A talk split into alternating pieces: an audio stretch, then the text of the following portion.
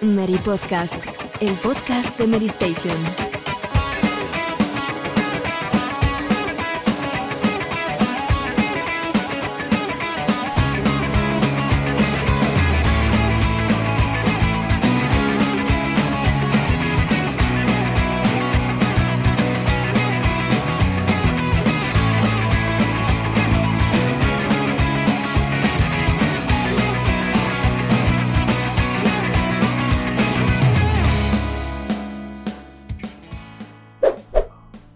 Hola a todos, bienvenidos otra semana más al Mary Podcast, programa 18 de la temporada 16. Y como veis, pues esta semana mm, nos falta alguien.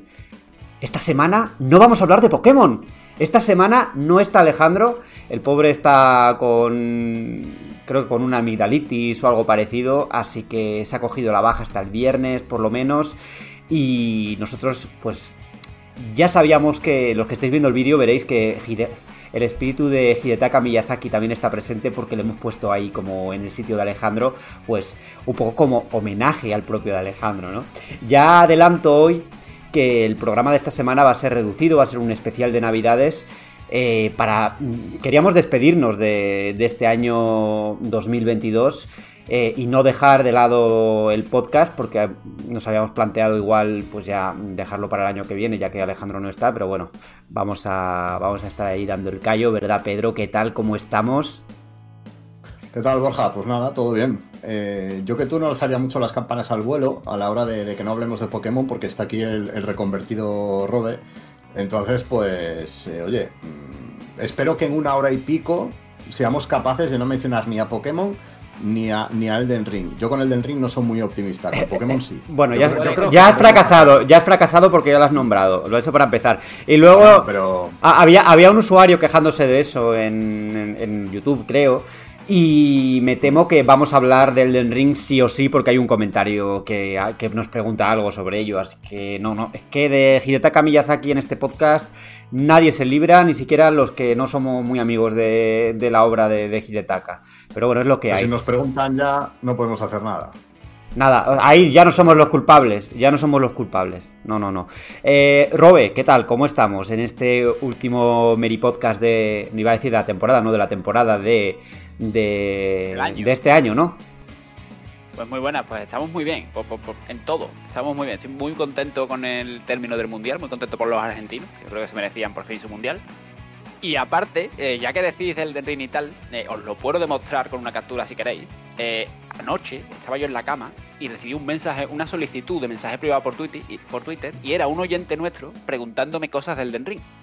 O sea, que, nos escuchaba todos los días, nos, vamos, incluso me, me- me comentó que estaba muy contento con la, con la duración, con el equipo, con el podcast este año, y me preguntó sobre, bueno, introducirse a la saga y demás, ¿no? Al final, no nos libramos ni, ni, ni cuando somos nosotros los que queremos no mencionarlo. Mm, mm, Hombre, desde luego algunos sí quieren mencionarlo. Yo creo que Robe y Alejandro, pues, eh, mencionarlo lo están deseando. O sea, están mm, esperando ahí el momento para decirlo. Y otras veces ni necesitan porque lo introducimos nosotros sin querer. Bueno, eh, yo miro la escaleta de nuevo y no veo a Elden Ring, así que es una buena noticia para, para el resto de. para la otra mitad del podcast. y como decía, pues. eh, esta semana vamos a tener un programa un poquito más reducido o drásticamente más reducido, pero no vamos a dejar de tener nuestra sección de actualidad en la que vamos a tratar mm, pues tres noticias, tres noticias que son eh, la confirmación de la película de Death Stranding, además de la nueva info de- del juego de del nuevo juego de Hideo Kojima, del otro nuevo juego de Kojima, no de Death Stranding 2, del siguiente. También eh, tocaremos eh, el tema de la fecha de Marvel's Spider-Man 2, que bueno, no tiene fecha exacta, pero sí mm, una, ventana de, una ventana de lanzamiento.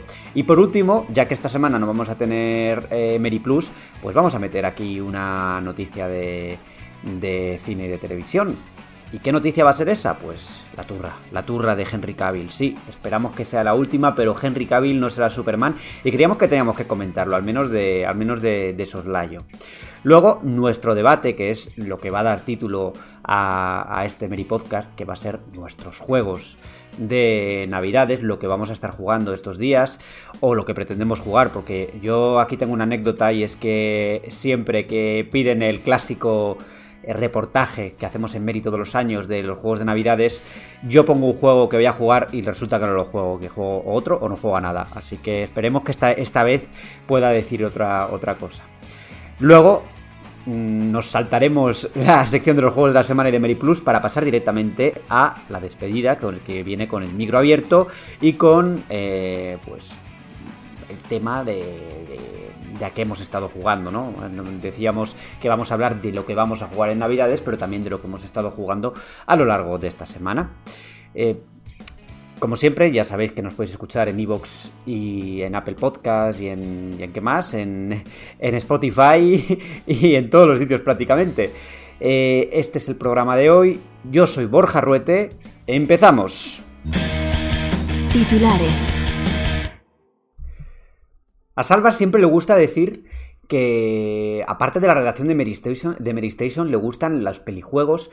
Y creo que Hideo Kojima, que siempre ha sido un, un creativo que se ha dicho de él que era un cineasta frustrado y que nunca ha podido pues dirigir esa película que él quería, pues eh, no va a poder dirigirla probablemente porque creo que no va a ser el director, pero hay una película de Death Stranding en camino eh, Robe, ¿qué sabemos de esto? Pues lo primero que sé es que estoy súper ilusionado con ella, no te voy a engañar. Y al final, a ver, era el destino, ¿no? Que Kojima apareciera, al final, apareciera con una película, sea al frente de la dirección o no. No pondría yo la mano en el fuego porque no acabe dirigiendo una en el futuro, porque yo creo que, yo creo que, no voy a hablar por él, pero yo si tuviera que apostar diría que es incluso su sueño. Eh, a mí Death Stranding me encanta, creo que su historia podría funcionar si hubiera sido, si hubiera sido perdón, una película en vez de un videojuego. Y bueno, pues está ahí con eh, la productora de Barbarian, por cierto, que ya que estoy aprovecho para recomendarla, está Disney Plus, salió hace un mes y medio por ahí, me, bueno, no es gran cosa, pero me, me pareció bastante curiosa. Y bueno, mm, lo que más me ha llamado la atención es que el propio el propio Kojima ha dicho que es un momento clave para la franquicia, teniendo en cuenta toda esa incógnita que hay con la secuela, que bueno, DS2, DS Stranding 2, no se sabe muy bien el nombre, cómo va a ser al final, eh, ni cómo se va a conectar, porque bueno, ya dijimos que es complicado hacer una secuela de Stranding, salvo que sea algo que sorprenda, ¿no? Y vaya por otros derroteros.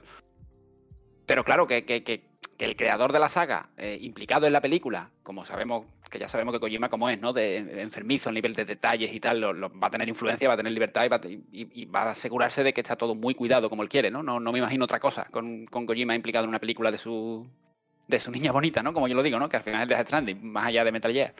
Hombre, Pero eso, a mí me gustaría saber, Robe, si esta película va a seguir eh, pues los hechos del videojuego o va a ser algo original dentro del universo de, de Death Stranding. Y también, oye, sería interesante ver si Norman Reedus va a estar en esa película, porque también sería curioso, ¿no? Que el protagonista del juego, que evidentemente es un actor de, cine y de televisión, llegara a aparecer en la película, aunque sea con un cameo. ¿No creéis que puede llegar a.? No, yo no creo que, sea el protagonista, pero, que aparezca. Pero cameo, a ver, es que es eso, ¿no? Con la incógnita de la secuela, que seguramente no salga ni en 2023 tampoco. Yo lo doy por 2024 por allí, que, por ahí, quiero decir. Eh, Quién sabe si lo mismo por esa secuela jugable eh, de videojuego, que, que, sea difícil de entrelazar y tal, lo mismo la película la une, ambos, une ambas entregas, ¿no? Es que no, claro, es un poco tirar una moneda al aire, pensar si va a ser un juego, una película original en el universo, si va a continuar los hechos de, la primera entrega, si a, su vez lo vas a conectar con la segunda, pero yo si fuese una secuela continuista, mm, viendo teniendo en cuenta la relación que tiene y demás, yo sí que apostaría por Norman eh, como protagonista, incluso con otros personajes como, bueno, otros actores y, actrices como Leia Seydoux y demás, a mí no me parecería ninguna locura que parte del reparto del propio de Stranding estuviera presente en la película y, e incluso como protagonistas. ¿eh? Yo lo veo, yo los veo más, yo los veo más como, como, como pequeños papeles o pequeños cameos dentro de, dentro de la película, si lo que quieren es contar una historia original, porque tampoco veo que vayan a hacer una traslación uno a uno de lo que está en el videojuego, ¿no? Me parece que Kojima va a intentar eh, ampliar su universo pero no copiando lo que ya ha hecho, sino pues haciendo otras cosas, como, como por otra parte parece que va a hacer Death Stranding 2, ¿no? Que no sabemos exactamente ni cómo se va a jugar, ni si va a ser parecido más allá de la ambientación. Eh, Kojima, de hecho, está manteniendo bastante en secreto mm, cómo va a cómo se va a desarrollar esta secuela, ¿no? Eh, nos ha dicho que primero que miremos en el vídeo por posibles las posibles pistas y segundo que bueno que todavía no puedo hablar de nada de, cómo de cómo se va a jugar. Pero será capaz Kojima de contar algo en dos horas o dos horas y pico. No Kojima, sino el que sea el que sea el encargado de, dirigir esa película, guionista. Con, con Kojima colaborando, eh, no sé, dos horas y pico se, se me hace muy poco. O sea, si tú sumas las, las cinemáticas de cualquier juego de Kojima te sale igual pues el, triple fácilmente. No especialmente de The Stranding, tampoco es que sea el juego con las, con las cinemáticas más, más largas, pero a mí me hubiera encajado más, fijaos, una serie de televisión. Porque me, encaja más en la personalidad de Kojima, eh, como, como dices tú, Borja, hacer las cosas a fuego lento. ¿Sabes? Y, explicar las cosas con más calma en, en, una serie no muy larga, siete, ocho capítulos, ¿no? Y el viaje, ¿no? película, Sí, sí, sí, se, me, hace, se me hace como a, muy, a mí que me dices, una, me dices una serie y, más que algo original, pienso incluso en una adaptación, igual que The Last of Us, pienso, en algo super fiel al juego, desarrollado en, ese viaje de Ridu por, Estados Unidos, desolada y tal, y coño, le veo un potencial impresionante. Hmm. Eso, eso tiene bastante sentido. Lo que pasa es que aquí tenemos que tener en cuenta que probablemente Kojima cuente con, un guionista mm, de cine, especializado en cine, y que él igual lo que hace es ofrecer, digamos, el contexto de la historia o lo que es la historia en general, y luego alguien se encargará de adaptar eso a, un, medio a un medio cinematográfico, ¿no? O no, o igual nos sorprende y es el propio Kojima el que se encarga de de, pues de la serie en sí, ¿no? O sea, de la serie, de la, de la película. Pero sí que es verdad que mm, quizá una serie de televisión encajaría más con lo que es eh, con lo que es el espíritu de, de, Kojima, ¿no? Pero bueno, eh, tenemos que esperar a ver. Recordemos también, además, que también hay una película de Metal Gear en marcha desde hace ya bastantes, mm. bastante tiempo que no se sabe muy bien si eso va a seguir o no va a seguir. Eh, creo que las últimas declaraciones hice una noticia en Mary no hace demasiado tiempo. Pues que no lo dejaba del todo claro, ¿no? Si eso iba a seguir adelante, pero. ¿Pero está Kojima por medio? No, no, evidentemente no. Kojima no está por medio porque la propiedad intelectual es de Konami y Kojima pues no acabaron de muy buenos términos en su momento. Yo entonces me bajo del barco en un Metal Gear Konami por ahí haciendo y haciendo sin Kojima. Vete a saber, vete a saber. Yo tengo ahí un, resquicio de esperanza por ver qué, hay nuevo de, Metal Gear. Eh, luego, la segunda parte de esta noticia, Robe, era el tema de mm, em, del próximo juego del propio Kojima, ¿no? Que en unas declaraciones recientes ha dicho, aprovechando el séptimo aniversario de Kojima Productions, ha comentado en un vídeo que espera poder mm, ofrecer novedades sobre el siguiente, el otro proyecto ¿no? que tiene en marcha, que tal vez sea ese Overdose que vimos un, mm. vídeo filtrado que parecía de terror con, con la actriz de Death Stranding, eh, que ahora no me sale el nombre. Mm, ¿Alguno me lo recuerda? Margaret, Qualley, exactamente, exactamente. ¿Será ese? Eh, ¿qué, innovaciones introducirá? Eh, ¿Es el proyecto que, hace con, que estará haciendo con Xbox que utiliza la nube? Bueno, son muchas incógnitas de, a ver, se, ha hablado últimamente, bueno, lo ha dicho el propio Kojima, de que está trabajando en eso, ¿no? Nuevas formas de unir a la gente, de jugar y demás. De hecho, no sé, a lo mejor no, no, estoy fino ahora mismo, no lo recuerdo, pero el tal Overdose eh, sería en teoría el juego este que tendría un sistema como de mensajería, que un, bueno, que la gente participaría como eh, conectado con una aplicación de teléfono. No sé si lo he soñado o es una idea de Kojima para otro juego, pero claro, al final es muy difícil saber lo que va a hacer porque eh, en mi mundo ideal sería eh, retomar PT, pero eso, ese sueño ya se ha acabado, ¿no?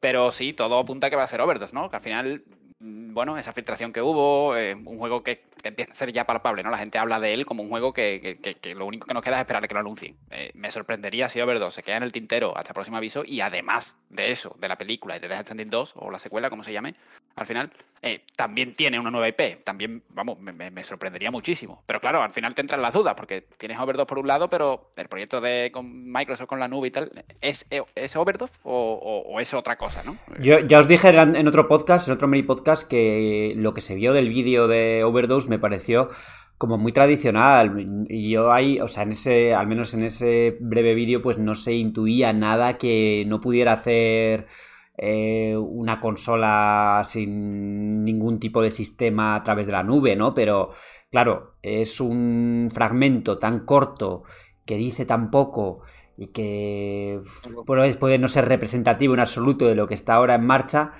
que vete tú a saber. Pero es que yo creo que Kojima, o Hideo Kojima, o Kojima Productions, mejor dicho, por mucho que haya ampliado el equipo y que esté haciendo nuevos equipos y que esté creciendo, mm, no creo que tenga la capacidad de hacer tres juegos a la vez.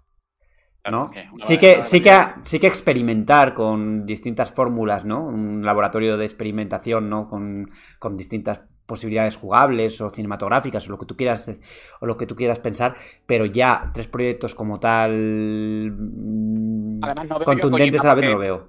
Con lo detallista que es él y lo que le gusta el juego y que, la gente le haga el juego también, con todas las pistas que ha dado de Stranding 2, revelando el rostro de las actrices, los actores y tal, no lo veo yo ahora mismo metido en otra cosa. O sea, pero fíjate tú, fíjate tú. Cómo va a manejar los tiempos. No creo que vaya a mezclar el ir por ahí dando pistas de varios juegos a la vez. Sí, pero, pero fíjate tú que si está haciendo Overdose, que es lo que parece, evidentemente, está ya, están dos proyectos a la vez.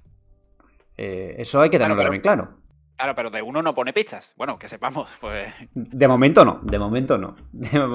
en fin, yo creo que esto el, el futuro lo dirá.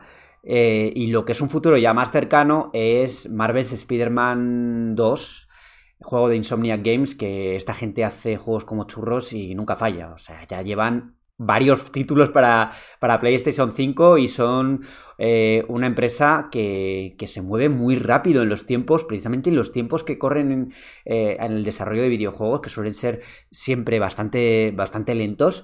Pues, Pedro, ¿cuándo sale esto? Bueno, o cuándo está más o menos planificado que salga, mejor dicho. Pues esto sale para, otoño, finales del año 2023, que está a punto de empezar.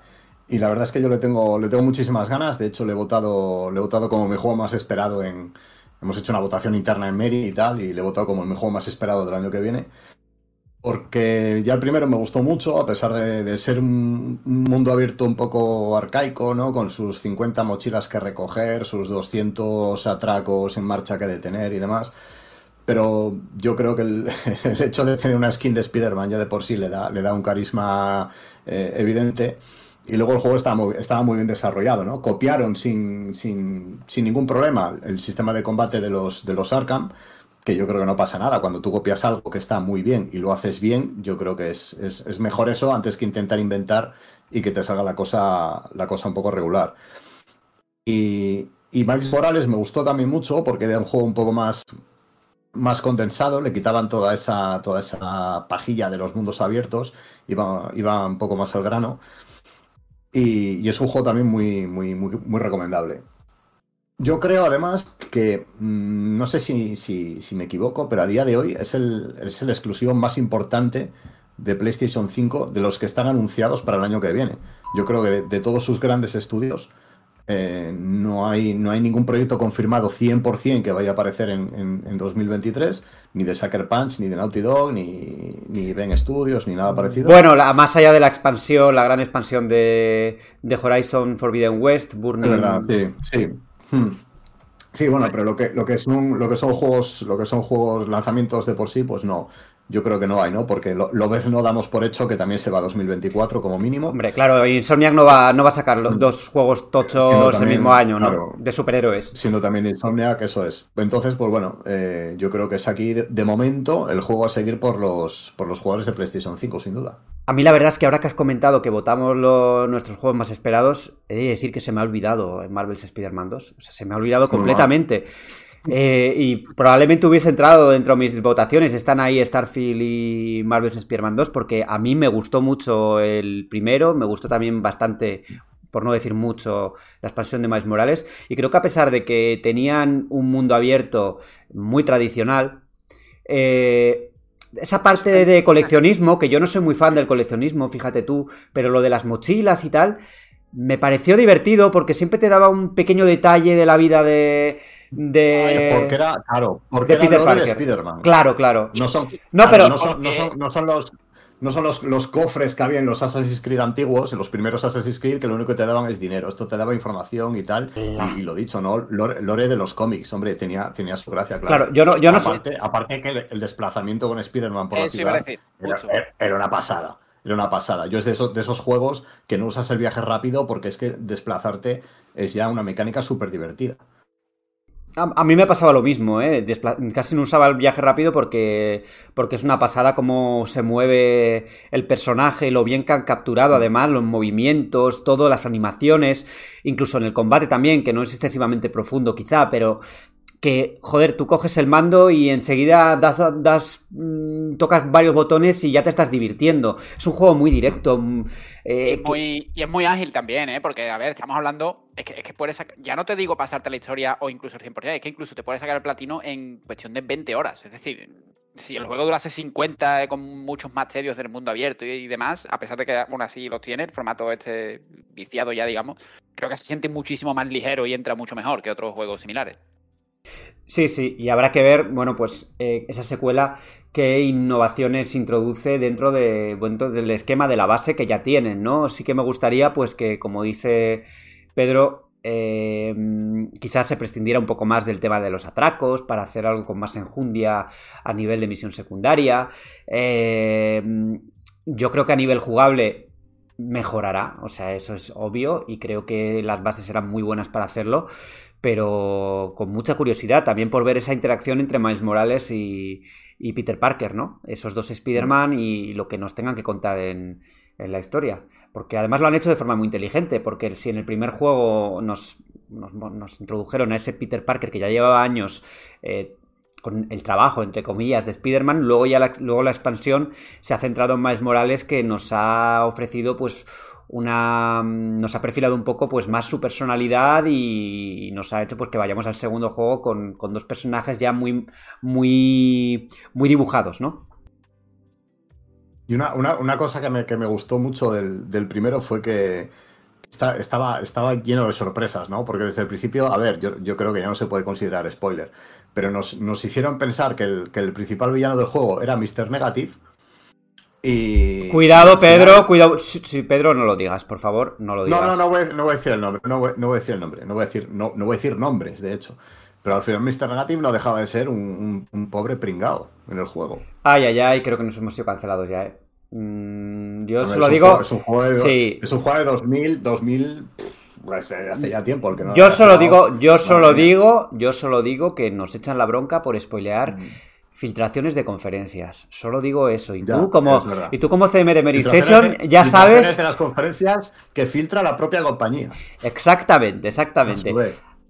Esta vez no he sido yo el filtrador. En eso me libro esta vez. No, no, no. ¿Verdad? Bueno, que quede constancia. si tenéis que comentar una cosita, alguna cosita más de, de Marvel's Spider-Man, este es el momento. Si no, perdonad, si no, pasamos ya a la siguiente noticia. ¿Qué me decís? ¿Qué me decís? Bueno, yo, sobre el juego en concreto no, pero sí creo que es una gran noticia para, para Sony, para la generación y para PS5, porque bueno, al final está ahí un poco ese fantasma que me rodea de, de la generación de arranque lento y de que, es lo que ha dicho Pedro, no, no hay un calendario del usuario PS5, ahora mismo no, no tienen muy claro a qué va a jugar en el año que viene, pero entre Spider-Man lo cambia todo, ¿no? Porque tiene ahí un, a un bicho, ¿no? Una bestia como es Spider, como, como es la, la IP y el lanzamiento tan esperado, claro, si se complementa ya un poco con ese Final Fantasy XVI, que bueno, tiene cierto trato de exclusivo, ¿no? Ese aura, y un par de cosillas más que hagan, pues yo creo que eh, Spider-Man 2 cambia mucho la, percepción del calendario para el año que viene. Mientras Spider-Man se va deslizando mm, por los edificios de la Gran Manzana, Superman lo hace en Metrópolis, pero el rostro de Superman no será el de Henry Cavill, porque en esa, esa, historia dramática que ya es el tema de DC, que la, semana pasada hablábamos de Wonder Woman 3 y todo esto, y todavía no sabíamos si Henry Cavill iba a continuar o no, pues ya es oficial, Henry Cavill no va a volver a vestir la capa de Superman, confirmado por él mismo, confirmado por James Gunn. Eh, ha habido mucho enfado por parte del fandom, luego pues otra gente lo ha entendido. Yo estoy más inclinado en entenderlo porque ya si queréis pues aprovecho para expresar mi opinión. Eh, seamos francos, el Snyderverse, o como lo quieras llamar, mm, hacía aguas por todas partes. Está agotado. lo intentaron, no consiguieron hacer un universo cohesionado y qué mejor forma de empezar que hacer borrón y cuenta nueva, empezar de cero y, no estar encorsetado a lo que ya estaba, ¿no? Yo entiendo que la gente esté enfadada porque Henry Cavill no sea Superman, porque era un, actor que encajaba bastante con el personaje, la verdad, y a mí hablo de. A mí me gustaron, ¿eh? tanto El Hombre de Acero como incluso Batman y Superman, que han sido muy criticada. Eh, yo soy fan de esas pelis y me gustaron las dos. Pero también entiendo que si lideras un nuevo plan para hacer 10 años de Superman, de 10 años de DC o más de 10 años, pues tengas que empezar de cero a contar otras historias, igual con otros actores, ¿no? Sí, a ver, yo, yo creo que eh, ha, sido, ha sido una, decisión. Bueno, tú lo comentaste. ¿no? Bueno, no, no, fue, fue Christian, me parece, que lo comentó, ¿no? Que fue una decisión valiente de, James Gunn romper con, todo el pasado de, lo que es el Snyder verso. Em, yo creo, a ver, mm, es verdad que Henry Cavill ha hecho un papel de como Superman, pues muy muy bueno, porque yo creo que es el, ese sí que es el papel que yo creo que a Henry Cavill le viene como anillo al dedo, ¿no? No, tanto de Witcher, sino más bien Superman. Pero la gente a veces habla de Henry Cavill como si hablara de Marlon Brando o Al Pacino. Y, no sé, entonces yo creo que tampoco, tampoco nos tenemos que volver locos. Yo creo que actores, actores medianamente capaces de, hacer de Superman, yo creo que tiene que haber unos cuantos y, más que eso, pues hombre, también hay, hay, papeles por ahí que repartir. Veremos también a ver Batman cómo acaba. Eh, bueno, ya, ya, ya está, ya ha hablado James Gunn del tema de de, de Batman. De, de... Batman, ¿qué ha dicho? Bueno, no, no estaba para, para empezar, ha confirmado que la información de Variety de, de que el Batman de Pattinson de Pattinson. No va a ser el canon, o sea, no va a ser el que inicie esto, ¿no? O sea, que, la información era como. Eh, era incorrecta. Y luego también ha dicho que Ben Affleck, que ha hablado con Ben Affleck, no para, no para que sea super, para que sea Batman, sino para dirigir algún proyecto en DC. Lo que a mí me parece bastante guay, ¿eh? Y eso que, lo mismo digo, ¿eh? A mí el, Batman de Ben Affleck me encanta. Pero mm, Ben Affleck como director, me interesa más, la verdad. Es un gran director. Em, con respecto a Henry Cavill, de nuevo volviendo al tema. Eh, hmm. Vamos a ser sinceros. A la gente le gusta Henry Cavill, uno, porque es guapo. Dos, porque, sale, porque, porque sale eh, cambiando ordenadores sin camiseta. Tres, porque es friki. Mm, básicamente. De hecho, de hecho, ha tardado 48 horas en tener otro nuevo trabajo, que es la serie de Warhammer, y, estoy seguro que al igual que mucha gente ve la serie de The Witcher en Netflix por, por, eh, yo mismo, que no tengo ni idea de Warhammer, yo me pilla totalmente ajeno a ese, a ese universo, no descarto ver la serie. También, también te digo que Henry Cavill me parece que es un perfil de actor de estos que, que intentan cambiar los guiones y todo esto, pero por mucho que seas experto, que te creas experto, sepas de una saga, al final un actor no es el que escribe los guiones. No es tu trabajo, eso. No es, tu trabajo. Mm. Entonces, eh, me da la impresión de que ha tenido bastantes fricciones en ese sentido, tanto en The Witcher como en el mismo papel de Superman, ¿no? Que, pues, han discutido mucho acerca de lo que hacer, lo que no hacer. Eh, y bueno, eh, no lo sé. lo de The Witcher pues, fue muy sonado también. eso de cambiar de actor principal en la cuarta temporada Nunca se ha llegado a decir oficialmente que es por diferencias creativas, pero mm, se sobreentiende que sí, ¿no? Que Henry Cavill tenía en su cabeza más los libros, ¿no? Quería que se hicieran, que se fueran más fieles a los libros y los showrunners tendrían otra idea, ¿no?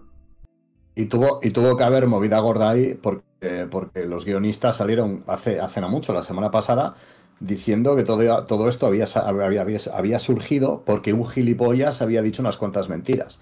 Y, hombre, yo creo que dan a entender de manera bastante evidente que ese un gilipollas es, Henry Cavill, que se refieren a él. Joder, ¿de verdad? O sea, ¿se refieren a él? Yo pensaba que, era más bien a las filtraciones o a lo que fuera, que, pero no directa, no vinculado a Henry Cavill, ¿no? Yo no, entendí eso, pero. Le, he ido un poco por encima, sí, sí, yo, yo di por hecho que se referían a él, pero, pero no sé, no sé. En fin, lo, veremos, porque Henry Cavill se refirió a los guionistas mm. oficialmente o algo. ¿Llegó a decir algo de ellos? ¿O no, eso no, ha salido? Ha, habido tanto barullo y, tanto... Es que, mira, fíjate, por ejemplo, eh, The Flash, la última película del Snyderverse o como lo quieras llamar. Que es un milagro que esa película haya salido adelante. ¿eh? Va, va, a salir al final, después de todos los líos, después de que el actor mm. eh, estuviera en búsqueda y captura, de que tuviera que disculparse, de que, bueno, un desastre absoluto. Y, total. Y según comenta The Hollywood Reporter, eh, Henry Cavill grabó un cameo para, para, esta, para esta película. Un cameo que lo grabó además en septiembre, o sea, este, este mismo año, que no va a salir. Como tampoco va a salir el cameo que tenían previsto de Wonder Woman. Eh, le han pagado 250.000 por cada uno de los cameos, o sea, medio milloncito que se ha endosado, ¿eh?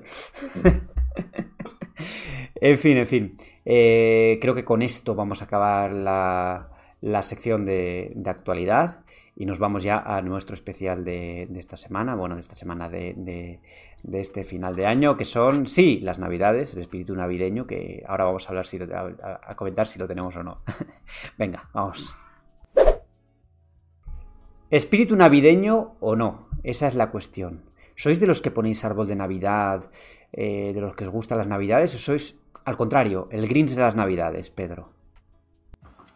A mí la verdad es que ni me va ni me viene, pero, pero mi mujer sí es de poner árboles de Navidad y adornos y tal, entonces bueno, de una manera un poco indirecta lo disfruto. Además que eso de, reunirte con la familia, pues hombre, siempre, siempre está bien, aunque desde que, bueno, a medida que te vas haciendo mayor y va, y va faltando, va faltando gente, eh, ya no es, no es lo mismo. Pero bueno, yo creo que hay que, hay que saber disfrutar de lo que, de lo que queda al final, ¿no? Robe, ¿y en tu caso cómo, cómo está la cosa? En mi caso, a, a mí es que lo que, me, lo que me pasa, tanto con estas fechas como con otras, es que las disfruto porque sé que son, bueno, tienen una connotación especial, ¿no? Por el final, por tradición, por la gente, es imposible vivir ajeno a ella. No soy especialmente practicante ni fan de la Navidad, pero sí que se acercan las fechas y digo, bueno, viene Navidad, tal, ¿no? Hablamos, hacemos nuestros planes girando en torno a Navidad. Eh, a mí lo que más me gusta de Navidad son los, los mantecaos, los polvorones y este tipo de pasteles. Eres de los míos, eres de los míos. Además todos los años me pasa lo mismo, porque yo no sé en otros sitios fuera de Andalucía, pero en Andalucía tú vas a las grandes superficies, tiendas y tal, y en octubre, noviembre, en octubre ya los compras. Y yo los compro y, y, y, siempre me lo dice. De hecho, me lo decía Alejandro el otro día. Bueno, el otro día no. Hace un mes y medio que me estaba yo comiendo uno. Digo, mira los polvorones que me he comprado tal. Y me dice, tío, un polvorón en octubre. Le digo, hombre, en abril ya están buenos. ¿eh? Hombre, yo creo, yo, yo, creo, yo creo que en Madrid deben estar ya los polvorones en septiembre. claro. Porque vamos, cada vez se va más rápido con eso. En mi caso, por ejemplo, yo no tengo demasiado espíritu navideño ya. Antes sí que me hacía bastante ilusión, pero bueno, es un poco lo que decía Pedro, que a medida que pasan los años, pues ya no, no es lo mismo, no te juntas con la misma gente y todo esto, ¿no? Y también te digo que de, de poner el Belén y esas y estas, el árbol, no sé qué, eso no me ha gustado nunca. Bueno, de pequeño sí. Y, vas a decir ya estas mierdas. Sí, lo, lo, lo, iba a decir, pero me voy a callar. Eh, os voy a confesar algo. Os voy a confesar algo aquí a todos los oyentes. Y es que hubo unos años en los que, cuando poníamos el árbol de Navidad, como nos daba tantísima pereza tener que poner las bolas todos los años, lo subíamos montado al sótano y lo bajábamos al año siguiente ya montado. Con todo. Hombre, es una opción. Es una opción. Es una opción bastante buena, ¿eh? Hombre, eso usted la nada, nada, tendría, nada, ¿no? Pero... nada despreciable. Claro. Vamos yo, a. Yo pensé que nos ibas a confesar que habías hecho de paje en alguna cabalgata o algo. No, no, no, no, no, no. Que va, que va, que va, que va. Además, lo típico, que en España somos muy de ponernos nosotros de Baltasar, ¿no? Con la cara pintada, ¿no? En España sí. parece un clásico eso, ¿no? Bueno, bueno, fíjate tú que yo iba. Yo toda la vida he ido a un colegio alemán, ¿no? De, de, desde los 3 años hasta los 18. Y hay una tradición alemana, que es la de San Nicolás, San Nicolás, que es pues, básicamente un Papá Noel que viene con un, con un paje que se llama Knecht Rupert, que es un paje negro, ¿no? Lo que pasa es que en el colegio, pues se disfrazaba el alemán de turno de, de Papá Noel, del San Nicolás, y luego venía, venía el paje que era otro profesor con la cara pintada de negro, vamos, tú te lo creías claro. de pequeño, claro. Pero es que era un poco, era un poco truculento, porque el paje venía con una especie de escoba y si había sido malo, te pegaba en el culo con ella. o sea, era un poco. La gente le tenía miedo a eso. Los niños le tenían miedo al.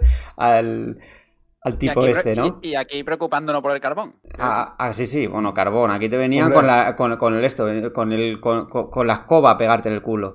Ya ves, ya ves. Aquí el, las tradiciones, además, en la época de mi madre, porque mi madre iba al mismo colegio, venían burro.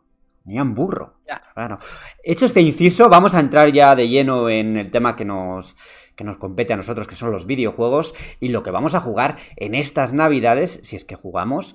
Eh, voy a empezar ahora con Robe, a ver qué tiene ahí en la recámara y qué juegos vamos a comentar con él. Pues mira, eh, yo tengo dos juegos muy, muy claros, muy, muy eh, concertados, digamos, hace tiempo que tenía en la recámara para, para volver a jugar, porque ya los, los completé en su momento, eh, algunos de ellos más de una vez. Y son eh, Deadly Premonition y Zelda Twilight Princess. Ambos juegos eh, están entre mis favoritos. Y ambos juegos, además, tienen, digamos, eh, recuerdo con especial cariño por una anécdota curiosa eh, sobre el año y el momento en el que lo jugué de salida. O sea, estamos hablando de hace 10, 10 y 15 años, respectivamente, prácticamente. Por una parte está Deadly Premonition, que bueno, para quien no lo sepa, juego de Sueri, la secuela de Switch, os recomiendo no, bueno, hacer como que no existe porque no tiene nada que ver, pero Deadly Premonition eh, es lo de siempre, yo se lo recomiendo a todo el mundo, pero entiendo que cualquiera vea cuatro fotos en Steam y diga, "Bah, yo esto no lo juego ni por dinero, porque va a haber gráficos eh, que eran obsoletos en 2010 cuando salió, o 2011, no, no caigo ahora mismo, creo que 2010. Eh, problemas, es un juego arcaico, es un juego tosco, es un juego que no es bonito, es un juego que la cámara tampoco es precisa, el control tampoco, o sea, se pueden decir muchas, muchas cosas malas de él, pero creo que hay una obra maestra dentro. Y, Y- y es que el, que el juego es un homenaje completo a Twin Peaks, la serie de Lynch. Pero ya era- podría llamar incluso plagio. pero- Ya, ya era ya era obsoleto, ya, ya tenía, ya era tosco Claro. en su época. O sea, no es algo que hayan pasado los años y, y lo Pero claro, notes Pero claro, mal a los mandos. a- llegas a un pueblo recóndito, ficticio de Estados Unidos. eh, Bueno, investigas un asesinato. El protagonista es igual que el Dale Cooper de, de Twin Peaks. El protagonista es un agente del FBI que, que, bueno, habla consigo mismo en tercera persona, cuenta chistes de cine de los 90 en, en mitad de un funeral. Y, después el juego tenía esas cosas que tenía también Shenmue, pero para mí las, las elevaba todavía más. Porque, a ver, siempre pongo de ejemplo lo mismo. Eh, tú llegas al pueblo, juegas una partida de 20, 25 horas, empiezas a familiarizarte con todos los habitantes, haces amigos, esto lo otro. El tiempo pasa en tiempo en, eh, de manera real. O sea, tú, tienes un- una misión a las 4 de la tarde y tienes que esperar que sea las 4 de la tarde en el juego. Y, pero es que tenía cosas que, que nadie, que mucha gente, la, la gran mayoría, por supuesto, no va a descubrir por el envoltorio tan, tan poco atractivo que tiene el juego. Y es que, por ejemplo, tú imagínate, ¿no? Y, esto es un caso real del juego. eh, una vecina del juego, de- del pueblo, eh, tú le espiabas por la ventana, eh, aparecía la- el, la- la- el cuadro de diálogo de que estaba hablando por teléfono porque iba a ser infiel al marido y tal con otra persona del pueblo a la que tú también conocías. Y si tú esperabas en la puerta, te montabas en el coche y la seguías, había quedado de verdad con esa persona. Es decir, va familiarizándote con todos y, y te mantiene en vilo para la- la- revelar la identidad del asesino hasta el último momento y, y es impresionante cómo vives en ese pueblo. Es, es Twin Peaks hecho, hecho a videojuego, podría ser oficial. Yo, por, por curiosidad, Robe, ¿qué te pareció la secuela? La secuela para mí es la peor secuela de todos los tiempos, uno de los peores juegos que he visto en mi vida. La secuela es el ejemplo perfecto de que hay cosas que es mejor hacerse a un lado, es decir, hice una obra maestra, pegué el pelotazo y, y todo lo que haga después no tiene sentido ninguno. Porque es que, es que si juegas la secuela incluso arruina el primero, o sea, arruina el recuerdo. Yo la esperaba con ilusión porque al final se, se llama Desde Premonition 2, que de hecho lo analicé, de las peores notas que he dado además. ¿Pero Y- de las peores notas tipo 7 o de las peores notas No, Cuatro. Bueno, no, no fue en Meristation, fue en GTM, que ya sabéis que ahí valoramos por, por estrellas y no por números y tal. Pero vamos, la nota en traduciendo estrellas a números yo creo que sería equivalente a un 2 o un 3. O sea, fue por poner Ostras. algo por no darle, por no darle un 0. Muy duro, fue por eh. poner Fue, fue por poner algo. Buena morralla. Y, y la anécdota de este juego es que eh, lo descubrí en los foros de Meristation. El hilo mítico de este, el hilo oficial de este juego, de un usuario que se llamaba José, me acuerdo perfectamente, con la E era un 4, y Alejandro, que aquí no, que no está hoy, estaba en ese hilo. O sea, nosotros no nos conocíamos, pero estábamos ahí juntos comentando eh, con, con- muchísima expectación eh, el, el caso de este juego, que por cierto, este juego se vendió solo en España, salió a precio reducido, 30 euros, eh, era exclusivo de Game. O sea, si, si es nicho, es feo y encima sale a precio reducido y exclusivo de una tienda concreta, imagínate tú el recorrido que podría tener. Era exclusivo de Game y me pasó a mí y a más compañeros del hilo de- del Merifor y demás, eh, que llegamos a, a- a la tienda y, al preguntar nos dijo el dependiente, no, yo ese juego no lo conozco. Claro, nosotros allí decimos, coño, pues si lo vendes tú en exclusiva y no sabes cuál es, mal asunto. Y tuvo que ir el, el dependiente dentro a entrar y mirar en una caja y tal, y sí, allí lo tenían. Y a partir de ahí, pues bueno, empezamos a hacer ese culto a su alrededor. Y rápidamente el otro, del otro solo voy a hablar del juego. Porque Espera, espera, espera, tengo- Ro- Robe, Robe, Robe, Robe, Robe. Has dicho Meristation y aquí Sí. luego se nos enfadan porque no pronunciamos correctamente el nombre de nuestra propia empresa. Por eso la segunda vez he dicho Meriforo, para ahorrarme el disgusto. Pero Deadly Premonition, que bien lo he dicho, ¿eh? ¿Te has fijado? Eso sí, eso no, sí. no ha dicho Deadly Premonition. Es que yo con la, pre- no. con, con la premonición, iba a decir. Con la pronunciación eh, voy, voy justito, como ya sabéis. Pero bueno, hay ciertos juegos que me he acostumbrado a llamarlos como hay que llamarlos. Y Ese- nada, ese, Robert, yo siempre. No, perdona, yo, yo siempre he defini- he definido Deadly Premonition como el mejor mal juego de la historia. No, yo lo dije el otro día. eh, bueno, lo, lo- Mm. lo lo Ya, le- le- leeréis en el reportaje de, de- de la web eh, cómo lo he definido, pero es eso, ¿no? Es un envoltorio terrible, pero dentro, oye, dentro hay caviar. ¿eh? Mm, sí, sí, Y bueno, por último, sobre el otro, sobre el otro juego, no me extiendo mucho más. Eh, porque la anécdota a lo mejor me deja un poco en mal lugar como persona, incluso si la cuento, aunque la recuerdo perfectamente. Pero bueno, eso, es Twilight Princess. eh, es, mi, es una de mis entregas de Zelda favorita. Seguramente, bueno, Majora's Mask para mí es la obra maestra, está en el cielo. Pero seguramente la siguiente sea Twilight Princess. Eh, no te digo ya que me guste más que Breath of the Wild, es que me gusta incluso más que Wind Waker que, y, y me parece la evolución natural de Ocarina of Time, aunque eso fue una de las cosas que se le criticó, que era demasiado continuista y claro, no tenía el factor sorpresa de Ocarina of Time cuando debutó. Pero a mí me parece un juego impresionante que te, mantiene 40 horas en esa versión de Hyrule. Eh, mazmorras muy buenas, puzzles complejos. eh, me parece la, la máxima expresión de lo que debería ser un- una entrega de Zelda 3D en el formato clásico de siempre, quiero decir. Yo es que el recuerdo que tengo de ese 3 con Miyamoto, con la espada, todo Bueno. esto, uf, es que fue muy grande y además tardó bastante en llegar después de esto porque si recordáis, al principio lo que se anunció fue un nombre que era The Legend of Zelda, punto. Y luego más tarde se confirmó que era Twilight Princess. Y es un juego que es verd- está, está bien definido, como lo has hecho tú, eh, en el sentido de que, mm, de que es un Ocarina of Time ampliado, mejorado, eh, en cierto modo actualizado hasta la- a su máxima expresión, ¿no? Claro. Eh, las secciones quizá del lobo no me terminaron de gustar del todo, esas que tenías que buscar, que por Esa es otra la- parte... esa es, la, esa es la parte mala, que es un poco equivalente a las piezas de la Trifuerza de Wind Waker o- Sí, o, los o- artefactos de Metroid Prime. O incluso en Sí, Skyward Sword, también la recogida de las semillas, bueno, no me acuerdo que unas luces Sí, que la- había ahí, ¿no? Las, las bolitas esas, Es- repitiendo escenarios además. Claro, claro, esa parte que a mí no me gustó del todo, ¿no? Pero por lo general tengo muy buen recuerdo del juego y me gustaría, de verdad, por favor, Nintendo, sacar el, el rem- el remaster de, de Wind Waker y Twilight Princess en Nintendo Switch de una puñetera vez. O sea, Sí. no, no os pido, Sí, sí, sí. si alguien de Nintendo nos, me está escuchando, que no va a ser así, si Sergio Carlos nos está escuchando y puede elevarlo, por favor, sacadlo. Que Es queremos jugarlo en ya Switch. Salió, ya salió en Wii U, que lo que de hecho es donde lo voy a rejugar y lo puse el otro día para trastear un poco y tal. Es que, es que se ve de maravilla y eso que en Wii U no va del todo fino, es que se ve de maravilla. El mismo juego que ya está en Wii U, en HD, eh, como mínimo a 30 FPS sólidos y ya está, es que ya lo tienes, es que no, no hay que hacer más nada. Y ya, por último, para acabar, he dicho que no iba a contar la anécdota, pero la voy a contar rápidamente. Pedro, tú te acordarás perfectamente. eh, Borja, es que me ha venido a la cabeza porque Borja lo ha dicho. eh, este juego, si, no sé si vosotros lo recordáis, salió en GameCube y fue prácticamente imposible de conseguir. O sea, la misma tarde Mm. que salió desapareció. Claro, en esa época yo no tenía, yo no tenía Wii, ni creo que ni siquiera sabía que iba a salir en Wii posteriormente. Y estuve por lo menos un año intentando encontrarlo. O sea, yo me acostaba pensando en la pena que tenía que no iba a jugar ese juego, después de tantos años esperándolo, de verlo en revistas físicas de papel, del kiosco y demás. Eh, vivía obsesionado con tener ese juego. Y hasta que lo di por imposible. Dije, "Ah, me tengo que olvidar porque no, este juego no existe. O sea, no, era una época que éramos jóvenes. Bueno, yo tendría 15, 16 años aproximadamente, 17 como mucho, y no teníamos los recursos de ahora, ¿no? De busco por internet, hago esto, aquello, ¿sabes? Y Pedro, lo conseguí el día en el que Messi marcó el famoso gol al Getafe maradoniano. Hombre, Fue esa noche, Sí, sí, pero en el Camp Nou, desde medio campo. la anécdota que digo, que bueno, que habla un poco mal de mí, fue, fue Que, llevaba, ¿no? llevaba al Getafe la, la camiseta, el, el- el uniforme Verde. pistacho, me parece. Eh, verde, verde Mm. pistacho, eso es. Eh, a ver, en esa época, bueno, pues éramos los típicos, ¿no? Chavales, 16, 17 años, con internet, con los chats, que, que usábamos internet para liar y esas cosas. Y yo tenía una cita ese día. Y mientras hacía tiempo en un centro comercial, eh, vi por el rabillo del ojo una copia del juego en las cestas de seminuevos, de la famosa tienda de videojuegos que hay en todos los centros comerciales. Escúchame, yo salí corriendo, pero corriendo a mi casa a por el dinero porque no había encima, 7-8 Y kilómetros. diste, y diste calabazas a la chavala.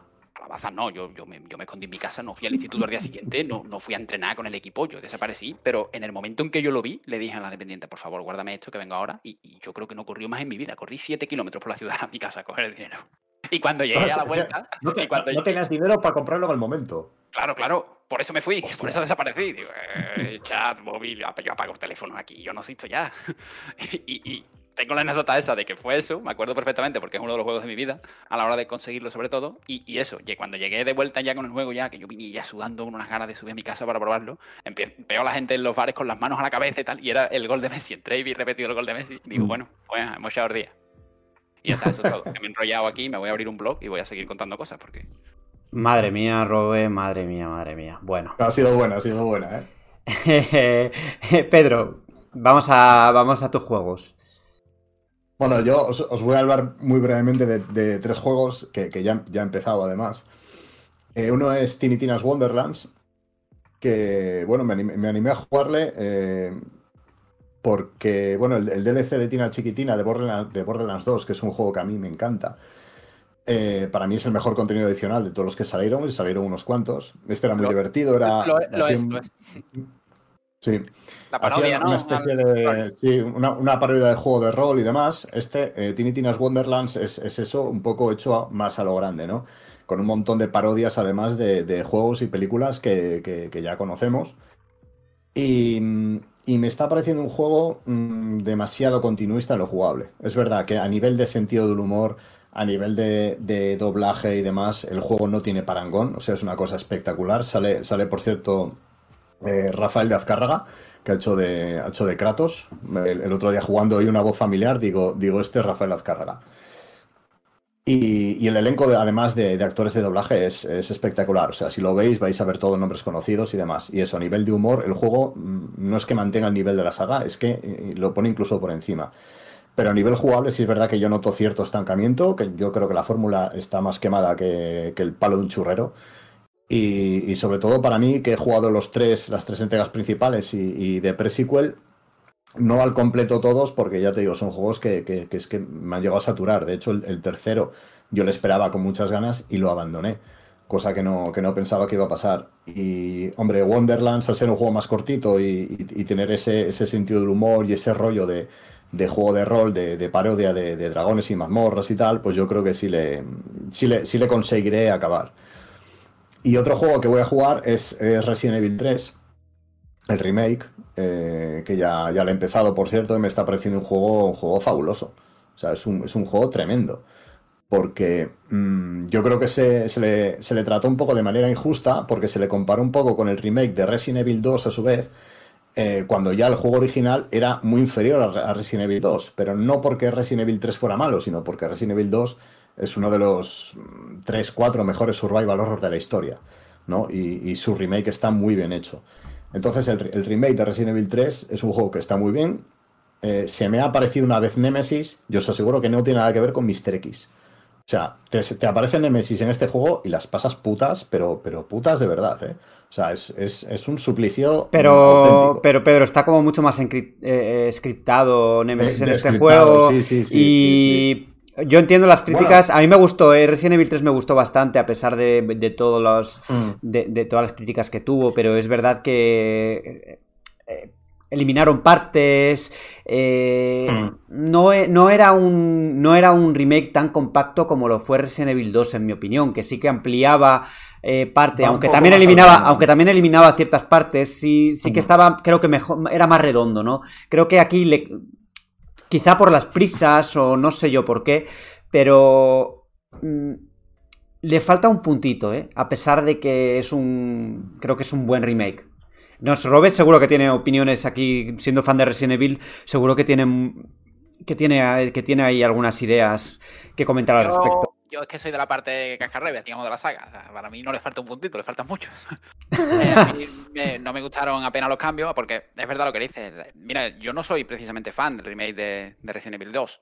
Pero sí entiendo que a pesar de que, bueno, simplifican mucho los puzzles y te dan más en algunas cosas y agilizan otras que, bueno, que, habrá quien le gusta, pero sí creo que es un remake más o menos fiel y representativo de Resident Evil 2. La comisaría al completo, incluso ampliada en algunas cosas, añaden cosillas que a mí me parece un gran juego incluso a pesar de que no soy el presidente de su club de Frank. Pero el tercero, a nivel de jefes. Bueno, y eso, que, y eso que los jefes no son malos, de hecho, porque los jefes de la saga tampoco han sido buenos nunca, pero eh, hay un jefe en concreto que no, no, puedo con él y no me gusta la manera en la que ha recortado para ir tan, tanto, tanto, tanto, tanto al grano. Eh, bueno, no voy a decir nada que Pedro lo está jugando, pero es eh, que han eliminado zonas prácticamente enteras para dejarte una, bueno, una estampa bonita de ella y no, creo que hubo prisa, creo que lo hicieron además súper rápido, lo anunciaron, lo lanzaron bastante, con bastante rapidez. Mm. Bueno, una, Eh, cosa, una y- cosa es cuando lo anuncian y otra cosa es cuando lo están desarrollando. Bueno, claro, o sea, eso nunca trabajar sabe- no lo claro. sabemos, ¿no?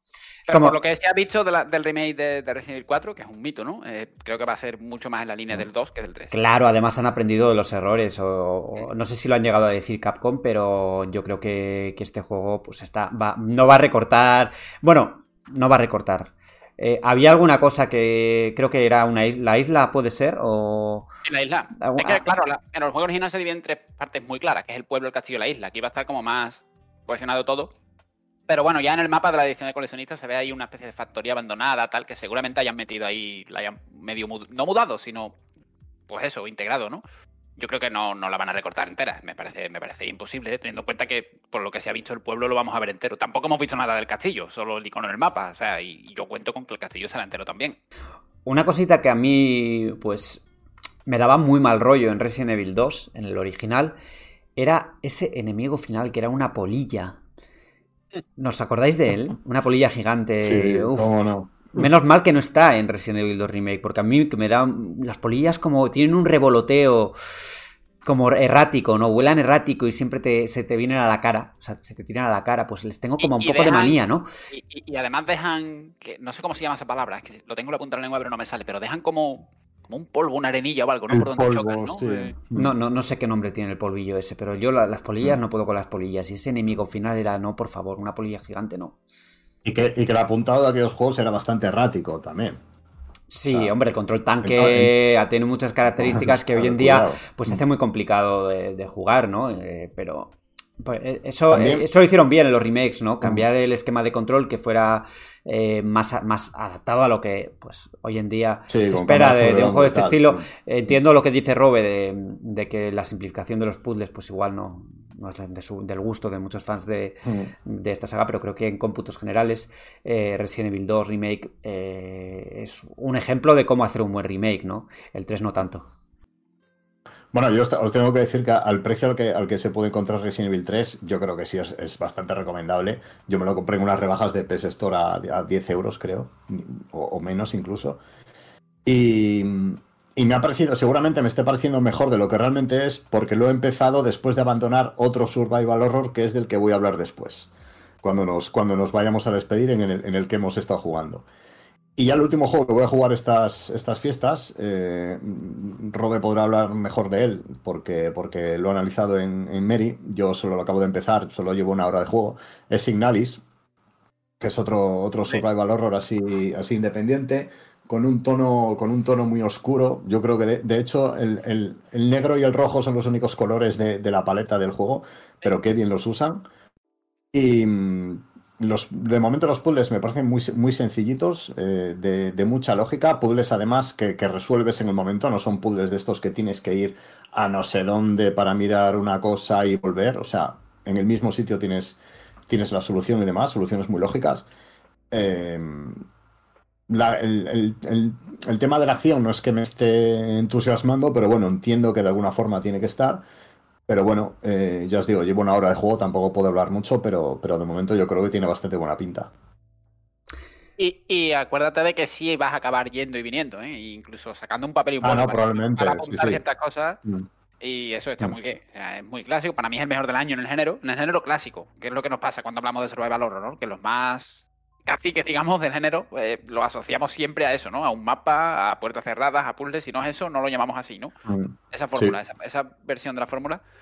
Y está muy bien, pero al final el rollo, bueno, espacial, ciencia ficción, politiqueo también que Mm. tiene, está, está muy bien a nivel de historia, por encima de la media del género, que suele ser una servilleta, la historia, el guion. Y eso está, está bastante bien. Tiene un, ese toque Silent Hill, no solo por los guiños y tal, porque eh, tiene los, los finales varían en función de cómo juegas, de cuántos enemigos matas, de si te portas bien, digamos. Y bueno, yo creo que te va a gustar. Si te ha más o menos gustado lo que has probado, te, te va a ir a más. Bueno, Pero pues parece que me toca y tengo una, una deuda pendiente. Una deuda pendiente con The Legend of Zelda Breath of the Wild. Un juego que lo que he jugado, que es bastante, me ha gustado mucho, pero por una razón o por otra, lo he terminado dejando en algún momento porque ha llegado otro juego, porque no era el momento que me apetecía, que me apeteciera jugar un juego de este estilo, ¿no?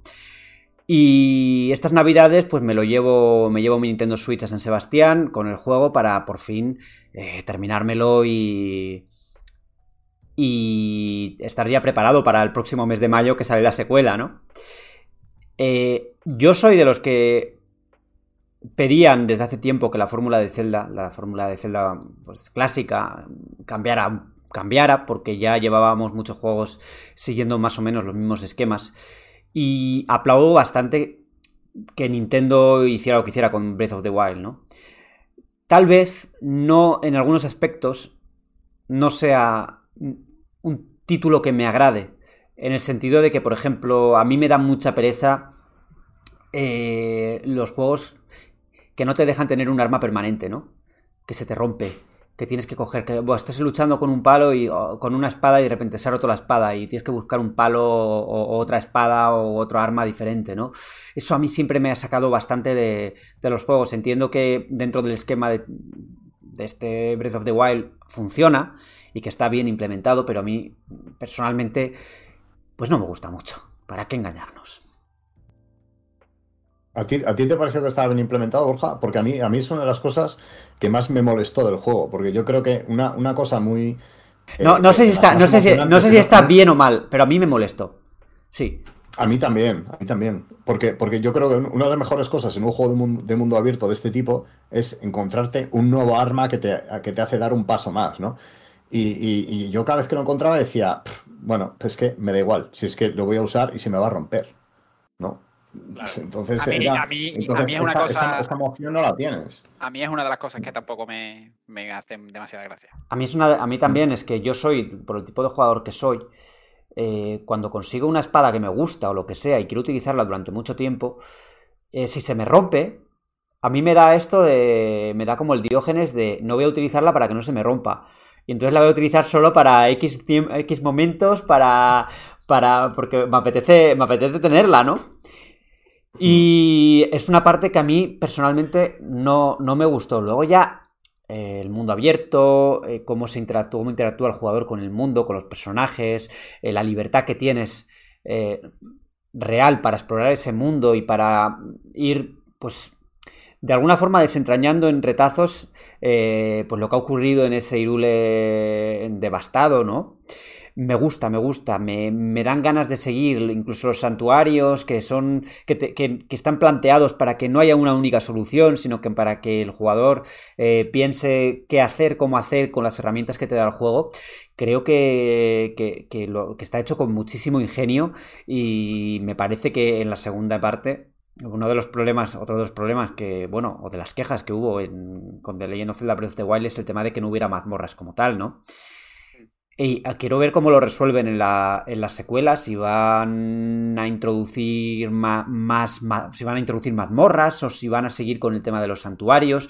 Eh, no sé, creo que como base es un, bueno, es una obra, para mí es una obra maestra, Zelda Breath of the Wild, es un juego que, que de estos que marcan, ¿no? Porque de alguna forma los juegos que se imitan luego o que, o que se cogen elementos de esos juegos, pues eh, es por algo, no es porque estaban ahí, ¿no? Es porque se ha hecho algo bien. Y en este caso creo que, que, es un título muy, muy, muy destacable, aunque no me guste todo lo que, lo que lleva, lo que, lo que introduce, ¿no? Yo al final creo, Borja, fíjate, en cuanto a en cuanto a su mundo abierto sobre todo, yo creo que no ha sido un juego tan imitado.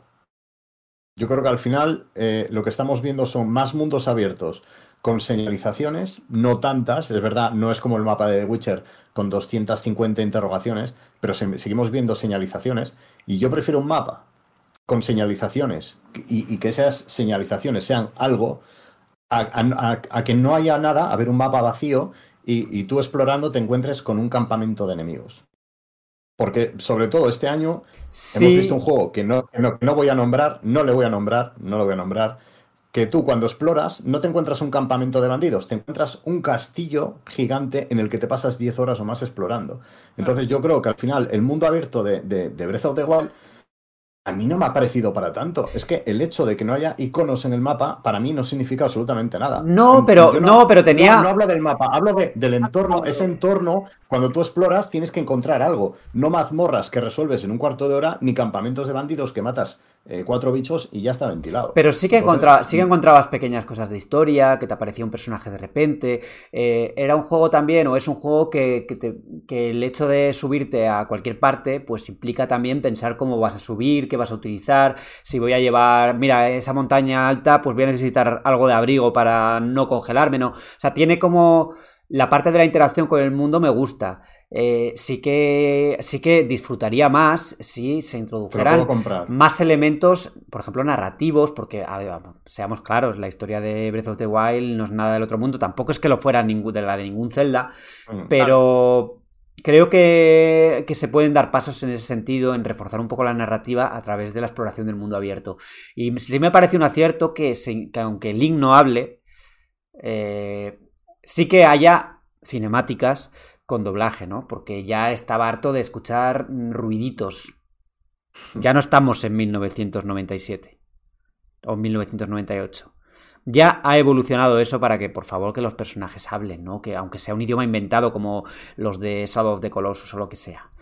Pero por favor que hablen. Y eso, pues bueno, les ha costado, pero al final, pues han introducido voces. Yo no soy amigo de los, de los personajes mudos, nunca lo he sido. A mí me hubiese gustado que Link hablara. Pero entiendo también que que bueno, que es parte de la personalidad del personaje el que tú te construyas a tu propio personaje o en el sentido de que tú te sientas, ¿no? Como parte de, como, como ese personaje y que por eso no hable. Bueno, puedo comprar entre, a medias esa, esa excusa, a medias digo, porque a mí pues tampoco me lo venden demasiado, pero, pero no, deja, no deja de ser una excusa, como tú dices.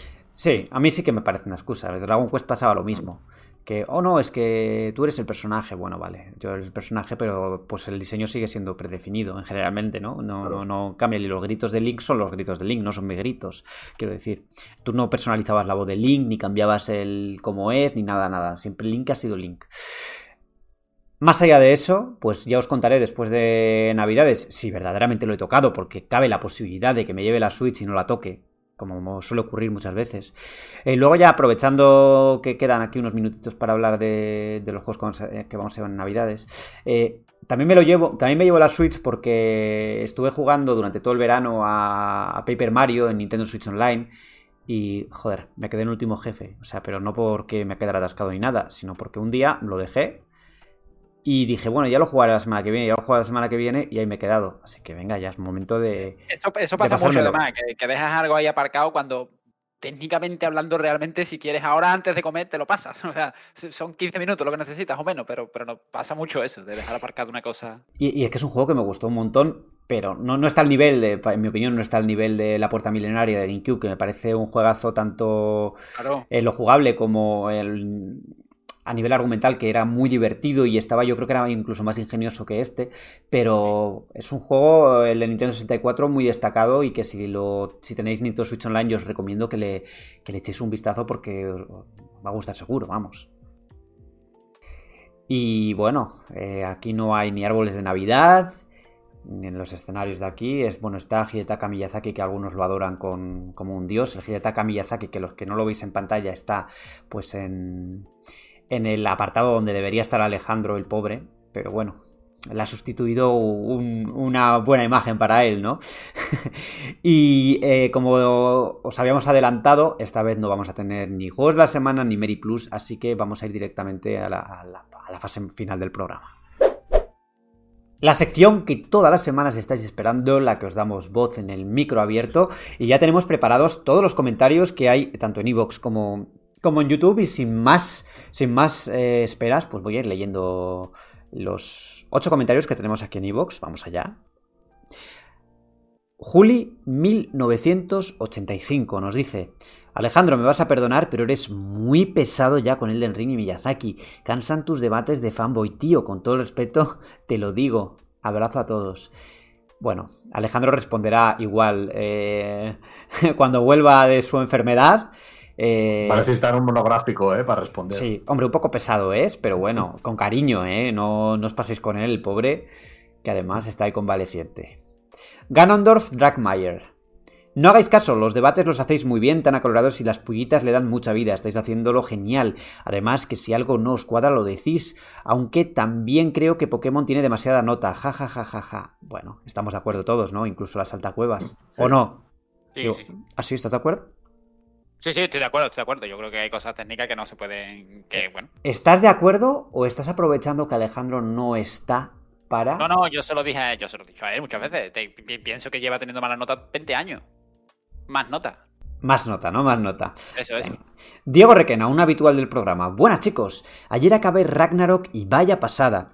Por cosas así merece la pena este vicio. Con respecto a los juegos mostrados en los TGA me quedo con el Jedi Survivor. Me gustó el primero y espero que, que en este pulan y sea más juegazo. The Witcher 3 no me entró bien cuando lo empecé hace un par de años. Sé que es impopular, pero quizá le dé otra oportunidad ahora. Un abrazo, cracks. Veré Jedi Survivor de los más esperados, que tampoco lo he puesto en- entre los más esperados yo.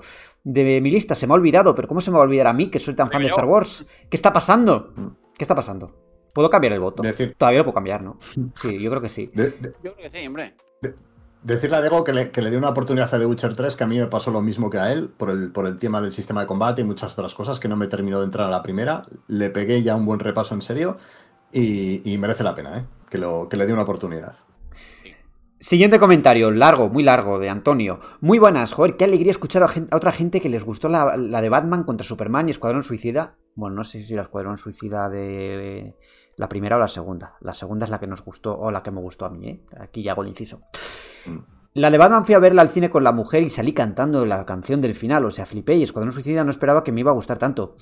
Lo siguiente que hice fue poner la del pacificador, que es buenísima, me encanta y como decís, mola mucho la canción del principio de cada, uno, de cada capítulo. Seriaza. Y espero que no la cancelen Mm. con el nuevo plan porque está de James Gunn, así que como la cancelen, ahí Hombre, y, sa- y sale su no- y- y sale su novia. o Ah, sea que- Ahí sí que me cabreo, ahí sí que me cabreo. Bueno, siguiente parte del comentario. Por otra parte, mira, yo amo el Ring, pero no voy a extenderme porque ya lo dejé claro las otras veces que he hablado de él. Con esto quiero decir que me parece una tontería esta pelea de cuál juego ha sido mejor. Es que después de 13 horas de God of War Ragnarok es que estoy flipando y con dos juegos que son muy buenos en lo suyo. Más bien que se deje la gente de prejuicios, no lo digo por vosotros, y que disfruten. Yo estoy que me subo por las paredes, o por las nubes, perdón, porque entre ratos que le he hecho a God of War y otros ratos que estoy con un amigo jugando al multi de Warfare, pues es que no puedo quejarme. Un abrazo desde, desde Almería.